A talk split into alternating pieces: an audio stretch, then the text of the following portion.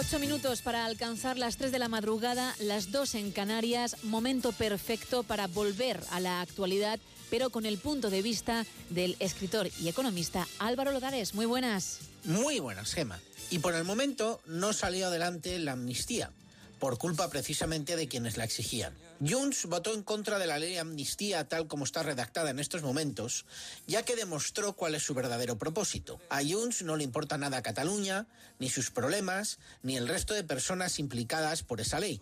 Lo que a Junts básicamente le importa es salvar a Puigdemont. Desde hace tiempo hay una pugna entre el independentismo y veremos cómo acaba todo eso. Esquerra ha entrado en un camino de facilitar la gobernabilidad en el Estado como ellos dirían. Y Junts es el partido que se quiere mostrar más fuera de la institucionalidad. Creo que a Junts, de todas formas, le puede resultar complicado explicar ante su propio electorado que se les puede escapar la ocasión de la amnistía por salvar a un solo hombre. Personalmente, creo que habrá amnistía y que no peligra para nada la legislatura.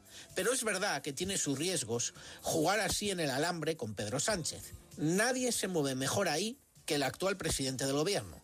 Recordemos que es un político que ha salido victorioso de cinco convocatorias consecutivas de elecciones generales, cuatro de las cuales provocó él mismo.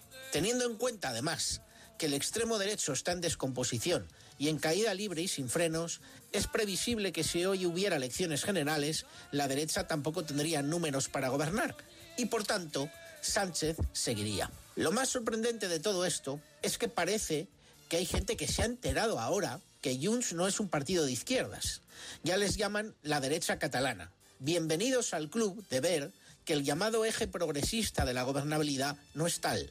A los partidos que apoyan la gobernabilidad, muchos de ellos nada progresistas, les une una cosa, y esa cosa sigue existiendo, aunque como digo, va cuesta abajo y sin frenos. Que algunos lo tengan en cuenta. Hasta la próxima, Gema. Hasta la próxima, Álvaro. Gracias.